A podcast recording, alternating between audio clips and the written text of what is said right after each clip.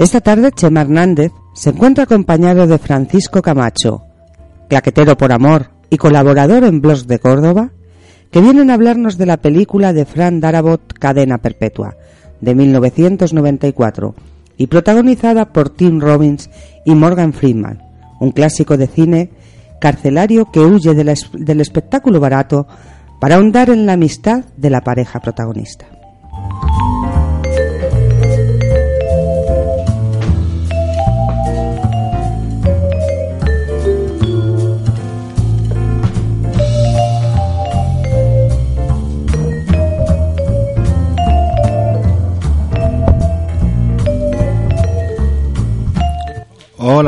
Buenas tardes.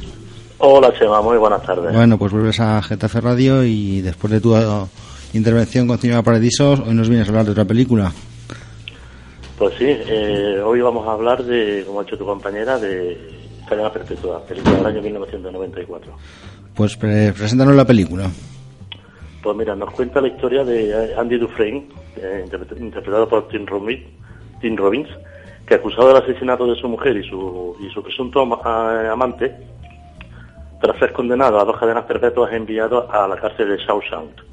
Con el paso de los años conseguirá ganarse la confianza del director del centro y el respeto de todos los compañeros de la prisión, especialmente de Otis Redding, eh, Red, interpretado por Morgan Freeman, que es una especie de conseguidor de la prisión, el que busca las cosas, digamos, un poco ilegales legales, vamos. Antes de meternos con el argumento, ¿qué repercusión tuvo la película? Pues mira, es una película dirigida por Frank Darabont, eh, era de sus primeros de sus primeras obras, de su primera incursión en el cine. En principio pasó muy de puntillas entre el público y la crítica, ¿sabes? Y que se metió de lleno en la carrera de los consiguiendo siete nominaciones, incluyendo la de mejor película y mejor actor, aunque no consiguió, no consiguió ninguna de las estatuillas porque ese año tuvo la desgracia de competir con los dos grandes colosos de los estudios, que uno de ellos es nuestro amigo, nuestro buen amigo Santi, ya no ha, ya no destripado, que fue Pulp Fiction, y la gran ganadora Forrest Gump. Cadena Perpetua ha conseguido, Chema, ser todo un referente en el cine carcelario y que muy lejos de mostrar toda la crudeza de los sistemas penitenciarios no entra, no entra en, eh, en toda la penuria que tienen, nota una visión muy bonita y todo un canto a la esperanza. Esto es un clásico lo que traemos hoy, Chema. Una película que es una recaudación muy pobre, costó 25 millones de dólares y solo recaudó 58 y medio, pero que se ha alzado con uno de los primeros puestos en las listas internacionales de los usuarios como Film Affinity o IMDb. Es una auténtica película robeoras, como la llamo yo. Es una película que la cojas por donde la cojas empezada, la sigues, vaya por donde vaya. Esa película te roba la tarde. Esta es la segunda película que creo que traemos de basar una, una novela de, Stephen King. ¿En qué relato está basado?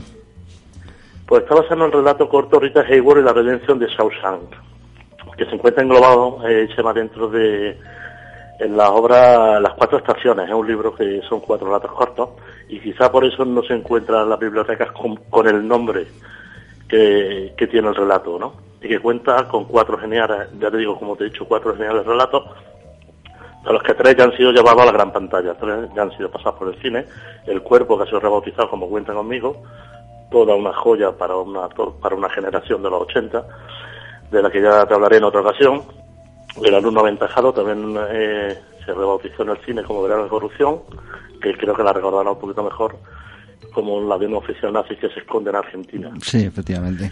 Y la que esta que nos ocupa, la de Rita Hayworth, La Redención de Shawshank, como te comentaba, este más un relato corto, no supera las 70 páginas, y lo escribió Stephen King en la cumbre de su carrera, entre Christine y Carrie, ¿sabes?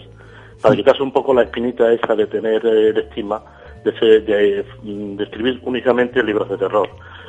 Eh, nos cuenta, si te puedo contar una anécdota cortita de que, nos contó el propio King, dice que estaba en la caja de un supermercado y que un anciano lo, lo reconoció.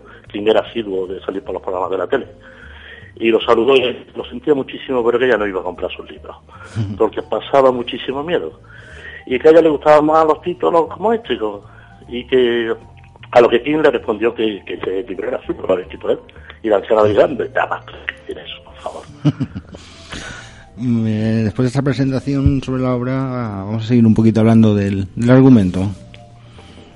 Pues mira, se inicia eh, la trama con la imagen de, de Andy, sentado en su coche, bebiendo, saca una petaca y va bebiendo frente a una casa, intuimos que es suya, y a lo que todos nos parece que es una infidelidad, ¿no? Dentro de una, pareja. Y vemos unas manos que van a la guantera y que sacan un revólver. Bueno, pues esas manos, te voy a contar otra anécdota, son de Fran Darabont, el director. Y es que cuando decidió filmar esas tomas, ya no quedaba nadie por allá, se vio todo el mundo. Y entonces pues hace un cambio de manos. Ya después nos vamos, vemos el juicio, el que no pinta absolutamente nada bien para, para Andy, que será condenado a las cadenas perpetuas, ¿sabes? Vemos como el único culpable, eh, asimismo se reconoce él, Otis Redding Red, entrando en la vista para su libertad condicional, la primera, la de los, la de los 10 años, que la es denegada. En la ficha que sale, se ve en la ficha donde le pone el sello que la deniega, la foto que hay es de, su hijo Alfonso, eh, otra pequeña maldad, ¿no? Hmm. Este personaje, Red, el que nos va relatando la historia y se aleja un poco de lo, de, de lo que de lo que King nos, muestra en el libro, ¿no? Freeman es afroamericano, no que decir más, y en el libro Red es un irlandés pelirrojo.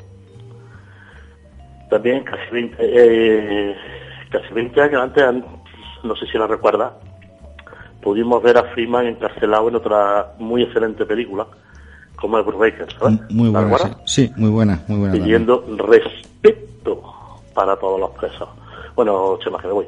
Hmm. como te comenté, eh, el conseguidor, una especie de, supermercado clandestino dentro de la prisión, y vemos cómo se acerca un autobús con los nuevos pececitos, eh, ellos lo, le llaman así a los presos recién ingresados, y que son eh, recibidos por el capitán Harley, y que aunque te cueste trabajo identificarlo, es el más malo malote de los inmortales, la buena, la de Connery Lambert.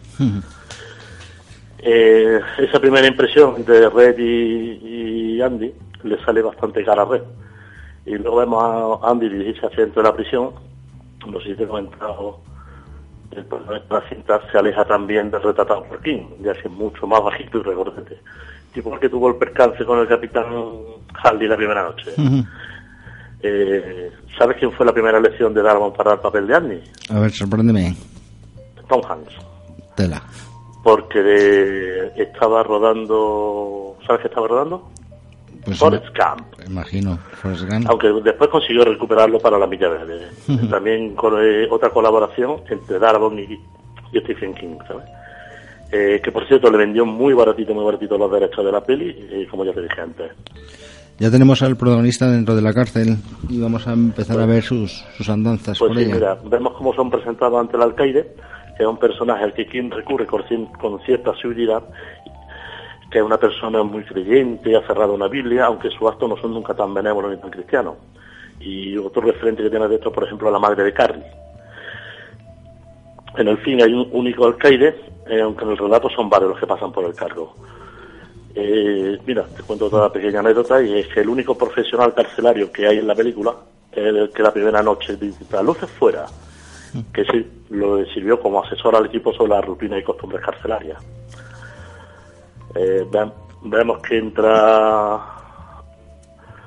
vamos, el discurrido los primeros momentos en la cárcel, vemos cómo conoce a Brooks, el viejo bibliotecario de la prisión, que lleva toda la vida, que cuida de un cuervo recién nacido, y que mm, es un guiño a la película El hombre de Alcatraz, que se hizo un, muy famoso, el mejor ornitólogo del mundo.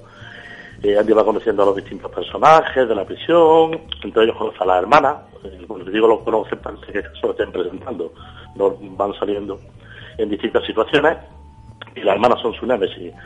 Y, y comentaba que no servía de nada explicarle a Andy que Andy no es homosexual, y a lo que Bueno de Real le contesta que para eso tendría que ser humano, y que no lo son, que lo son maricones a la fuerza, y la fuerza lo único que conocen.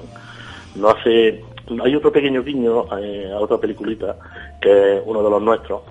Peliculita, sí. Cuando vemos cómo introducir la mercancía que compra Red para su distribución en el interior, ¿sabes? Todo el proceso de entrada, cómo la mueven, cómo la van cambiando en todos los distintos pabellones. Pero esa vida en la cárcel, ese día a día, cambia por un hecho que se produce. Pues sí, mira, a los dos años eh, llega un momento importante. Hay que arreglar el tejado del taller de matrícula y Red consigue que sus amigos eh, entren a Paracelo, ¿no? Ahí hay una conversación mientras están trabajando entre el capitán Harley y, sus compañeros, a los que comenta que recibe una pequeña herencia. Y ahí Andy vemos que ella empieza a desplegar su dote financiera, ¿no? Haciendo una pregunta que casi le cuesta la vida. En la escena, que está rodada en real, eh, sin fondos verdes ni CGI, eh, Darabont no confiaba en que Robin, que es muy alto, muy grande, muy corpulento, no se le escapase de las manos al, al capitán y terminase estampado en el suelo de la cárcel, por lo que lo rodeó de las mesas, eso se puede ver en internet. Después vemos una proyección de Gila donde Andy pide el póster de Rita Hayworth, que es el que da título al fin. Por cierto, que es un título cargado de curiosidades. Bueno, pues sí, mira, te voy a contar un par, un par de ellas, ¿no? Una es que se temían desde la productora que hubiese probado por la utilización del nombre, a lo que la productora de Rita dijo que encantado, que sin ningún problema. Y la segunda es que la productora, al rumorearse el proyecto, empezaron a llover de currículum de chicas con fotografías de todo tipo ofreciéndose para hacer el papel de, papel de Rita. Por lo que finalmente eh, fue descartado el nombre para no llevar la confusión mm, sobre que fuese la película un biopic de la buena de Rita Hayworth.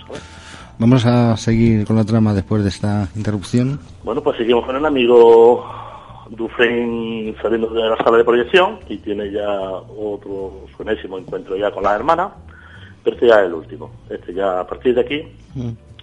este es el último porque recibe tal paliza que lleva, le, lleva un mes en la enfermería, ¿no? Bobs, eh, la hermana jefe, por así decirlo, sale de aislamiento y tiene la visita del capitán que le da también el paliza que lo deja comiendo sópitas y en silla de, de ruedas de por vida. Mm. Hay una, hay también otra escena importante, eh, que en un registro sorpresa, antes de recibir la visita del alcaide, de desmontar la celda totalmente, cuando se mancha, le devuelve a, la Biblia a Andy, que llevaba en las manos, diciéndole que en ella está la salvación. Y después veremos que es una frase bastante lapidaria. Eh, en esa expresión sorpresa es solo una excusa para tantear para tantearlo un poco como, es Sandy. Eh, ir tanteando a Andy, que estaba dando la biblioteca junto a Brooks, ¿sabes? Mm. Eh, ahí, ahí, empieza a hacer trabajo económico tanto para la cárcel como para el de la prisión, celadores de otros centros y demás, ¿no? Eh, hace que coincida la liga para, para la dejación de la renta. Bruce vemos que sale de la cárcel, esto no aparece en el libro, y al no encajar en un mundo que no ha conocido, decide dejarlo, decide, irse. Esta parte fue una licencia que se tomó el director, ¿no? Sí, eh, el libro, la única referencia que hay es que el cuervo aparece muerto en el patio de la cárcel, lo que nos da a entender que Brooks ha muerto. ¿eh? Así tiene una charla con él después de haber salido del aislamiento y demás, y pues pone, se encierra en el despacho de la alcalde a escuchar a la moza y lo pone en todos los altavoces para toda la cárcel de lo que significa la música, de lo que tiene y lo que nos pueden quitar, que es la esperanza eh, y de lo inútil que es en Sausan. Devuelve a pasar el tribunal de los 20 años y sigue siendo denegado, ¿no? En 1959 eh, consigue una importante ayuda económica para su biblioteca y la, penitenciaría, no sé decirlo, y el alcaide entra en un programa de reinserción, de reinserción social con la comunidad. Y es donde nos muestran cómo el alcaide empieza a dejar fondos corruptos que hoy nos escandaliza antiguo como la misma moneda. Antes se encarga de canalizar y, lavar todas las cuentas. Hay otra frase que, es muy, que a mí me gusta mucho, eh, que le dice Andy Red eh, en la calle, yo era un hombre honrado y aquí me he convertido en un delincuente. Siguen pasando los años en la cárcel y vamos a llegar a un pues año. Sí, mira, llega, llega otro punto importante y eh, en 1965 llega un un montecillo de remonta al que Andy acoge bajo, bajo su tutela, ¿no? Vemos cómo va cambiando el tiempo a través de los pósteres, las chicas de, todo con referencia a rícula. Rita Hilda, Berlín con la tentación educativa y Raquel Ward en la película de hace un millón de años. Y sobre todo los peinados que lleva Andy, En una de las muchas charlas que, de las que se dan allí en prisión, el sacerdote le cuenta a Red una historia que sucedió con un antiguo compañero de celda que él tenía en otra prisión, porque el muchacho entraba y salía, y que puede corroborar la inocencia de Dufresne, realmente de Dufresne era inocente. Eh, Dufresne ve cerca la posibilidad de conseguir su, su libertad, pero la trunca del alcaide asesinando al rockero, que en principio, ¿sabes por qué iba a ser interpretado? Dime, otra gran estrella. ¿Por quién? Cuando cinco años su ¿Por quién has dicho que se ha cortado? Ante la sola idea de que después de los chanchullos del alcalde de Norton, eh, amenaza con dejarlo sin ningún tipo de privilegio, y hacerle la seguridad y lo manda un par de en el ambiente para que piense, ¿no? Uh una larga charla cuando sale con Red, le da unas indicaciones muy precisas para que cuando salga vayan a determinados sitios en un pueblo de Maine donde hay un rol y una pared, que estos tuvieron que ser construidos y llevados allí el proceso para la película, porque no había nada parecido, y crece la preocupación entre todos los amigos de la, de la prisión que tiene, por lo que parece que Andy se está despidiendo. Esa noche el alcalde se marcha dando a Andy todas las instrucciones pertinentes de todo lo que tiene que hacer, que limpie los zapatos, y en la mañana siguiente el alcaide se huele que algo no va bien cuando saca de la caja de zapatos la bota vieja de Andy, en lugar de sus lustrosísimos zapatos, ¿no? Y ya nos enseña que se ha fugado, aunque en el relato lo hace a media historia, eh, dándole bastante más relevancia a la relación entre ellos dos que a lo que es la fuga en sí, ¿no? A partir de ese momento vemos todos los movimientos de la última noche de Andy, cómo va saliendo y cómo se va desplazando. otra, otra cosa, una pequeña diferencia es que la película, las celdas son individuales, no vemos nunca ni con un compañero, pero en el libro Andy sí está acompañado por distintas veces por compañeros, ¿no? Algunas veces está acompañado. Le indican que la celda hay muchísima corriente y muchísima humedad. Andy empieza cuando sale a la mañana siguiente a regalar todo el dinero que tiene el alcalde bajo un personaje ficticio que, que él creó y el que decide que no tiene mucho sentido seguir siendo Al-Qaeda. ¿no? la Biblia con la aunquedad que tiene hecha para el martillo de Gema y viendo que las sirenas de la policía se van acercando, decide reunirse con su creador. Después nos vamos a la tercera revisión de condena y ves que ya un personaje totalmente derrotado, que ha perdido totalmente la esperanza y que está totalmente institucionalizado, sale y tras seguir los pasos de Brooks, al mismo supermercado, incluso a la misma casa, a la misma habitación a dormir, entiende que quebrantar la condicional un viejo no va a tener ningún problema total. que va a buscar un viejo preso? ¿Y sabe dónde se va? ¿Dónde? A Ciguatanejo, donde le espera Andy arreglando su pequeña barca de pesca. Eso sí, el final, de, bueno, el un final un tanto metálico. Lo último que se le pasó por la cabeza fue algo metálico. Pero el libro no se suicida, en el libro sigue a prisión. Pues muchísimas gracias, Francisco. Es una, gracias a ti, como siempre.